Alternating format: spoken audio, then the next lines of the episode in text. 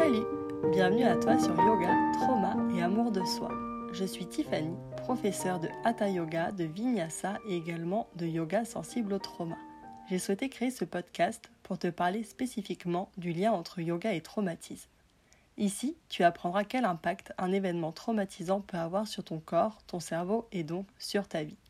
Je m'exprimerai en solo ou accompagné d'invités, professionnels de santé ou pratiquantes de yoga afin d'enrichir nos échanges et d'en apprendre davantage.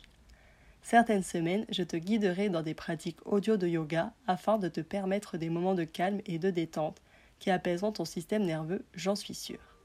Alors, si tu as hâte de comprendre comment le yoga peut améliorer ton quotidien, même après avoir vécu une expérience douloureuse, je t'invite à t'abonner au podcast pour ne louper aucun épisode.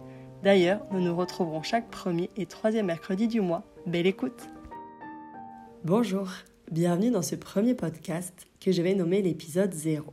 Aujourd'hui, je vais te parler un peu de moi pour que tu saches qui te parle dans les oreilles. De mon côté, je serai heureuse de savoir qui m'écoute. Alors, c'est avec plaisir que je lirai ton commentaire si tu veux bien me dire quelque chose à propos de toi. Je m'appelle Tiffany, j'ai 24 ans, je suis une femme blanche, valide, en bonne santé. J'ai grandi au bord de la mer dans une petite ville en Bretagne, dans un milieu populaire, mais n'ayant jamais manqué de rien. J'aime beaucoup rire, manger, faire la fête, voir les couleurs magnifiques d'un lever de soleil, lire, me promener en bord de mer et bien sûr le yoga. D'ailleurs, j'ai découvert le yoga par hasard en sortant du métro lorsque j'étais étudiante à Rennes. Et oui, tout bêtement, un jour une personne m'a tendu un flyer d'une association à la sortie du métro. Cette association proposait des cours de danse et de yoga. Ce qui m'a interpellée a été les prix proposés. Car on ne va pas se le cacher, le yoga c'est une discipline qui, en studio, n'est pas forcément à la portée de tous et de toutes. J'ai décidé d'aller tester un premier cours. Honnêtement, je ne me rappelle plus exactement de ce cours, mais ce dont je me souviens, c'est que j'ai rapidement accroché avec la nana qui enseignait. Elle s'appelle Marine c'est un bout de femme dynamique et très souriante. Les cours de Marine étaient un mélange entre expérimentation, diversité et du fun. Comme je vous le disais, j'ai commencé le yoga pendant mes études lorsque j'étais en formation pour être assistante sociale. J'ai obtenu mon diplôme en 2020 et j'ai tout de suite commencé à travailler à Rennes dans un centre départemental d'action sociale auprès du public adulte durant deux mois puis avec les enfants, adolescents et jeunes majeurs confiés par les juges des enfants à des familles, où je suis restée durant dix mois. Pour tout vous dire, j'ai adoré cette expérience professionnelle. C'est un travail très varié, aucune journée ne se ressemble, ça c'est sûr. Mais j'ai fait le choix d'arrêter au bout d'une année. Ce travail demandait vraiment beaucoup d'investissement et d'énergie.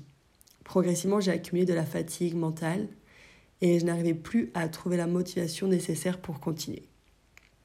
Alors j'ai arrêté et deux mois plus tard, je suis partie en Ardèche pour réaliser ma formation de professeur de Hatha Yoga.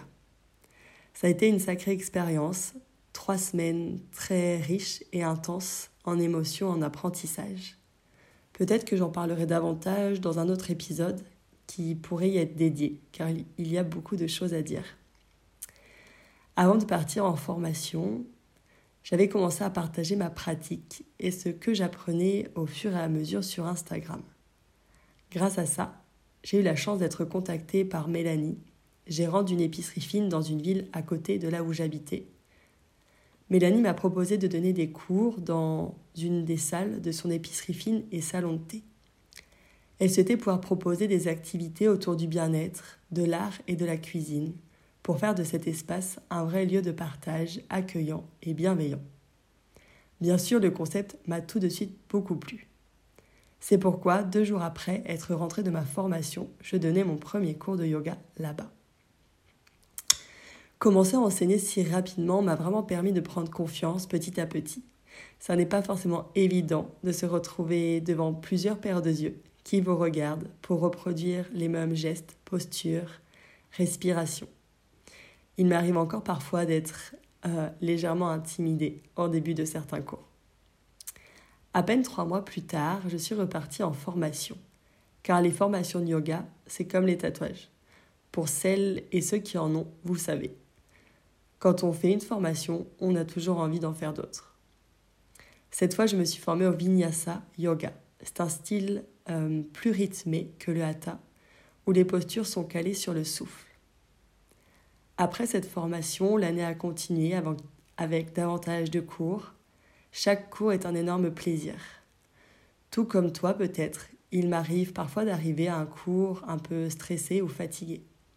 Et bien sûr, à la fin du cours, mon état a complètement changé. La pratique, vos sourires, vos retours à la fin me font toujours un bien fou. En septembre 2022, je suis partie voyager en sac à dos au Portugal. Dans mon backpack, j'avais emmené un livre, Le corps n'oublie rien, de Bessel van der Kolk, qui est un psychiatre américain d'origine néerlandaise spécialisé du syndrome de stress post-traumatique. Il est aussi professeur de psychiatrie et a fondé le Trauma Center de Boston. Je recommande vraiment ce livre car c'est une Bible concernant l'impact du trauma sur le corps. Il est plus épais qu'un dictionnaire et pourtant vendu à moins de 10 euros. Alors oui, je trouve ça fantastique et je vous le recommande. Il s'appelle Le corps n'oublie rien. J'ai juste dévoré ce livre, dans lequel j'ai découvert le yoga sensible au trauma. Un yoga spécialisé pour les personnes ayant vécu des traumatismes tels que un attentat, la guerre, de la violence, des agressions sexuelles par exemple. J'ai trouvé cette approche juste passionnante. Alors, ni une ni deux, je me suis inscrite à une formation de yoga sensible au trauma pour en apprendre davantage sur les techniques et outils afin de pouvoir les proposer à mes élèves. Aujourd'hui, j'ai fini cette formation que j'ai réalisée avec Rosa Aguilera. Si ça peut t'intéresser, je te mettrai son compte Insta dans les notes du podcast.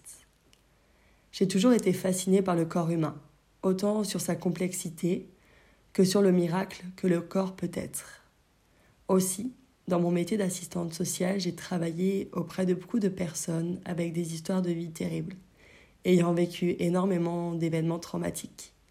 J'ai aussi appris et compris ce que pouvait être la, la résilience. Ou du moins, j'essaie de comprendre.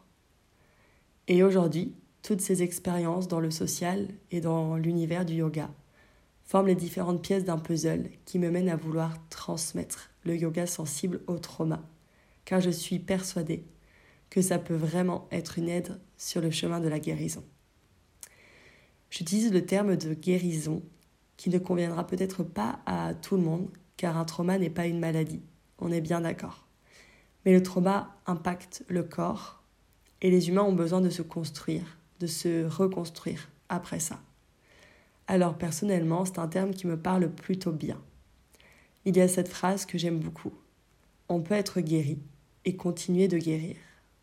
C'est-à-dire qu'on peut avoir avancé sur notre chemin, soigné des blessures, et pourtant continuer de prendre soin de soi et continuer de travailler sur ses blessures tout au long de sa vie.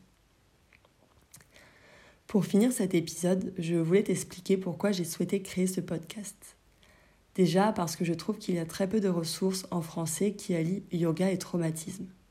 Je trouve que c'est un sujet qui mérite qu'on en parle davantage. J'ai donc à cœur de créer cet espace. Et également, je trouve que parler de traumatisme peut encore être tabou ça n'est pas forcément facile d'en parler, d'en échanger.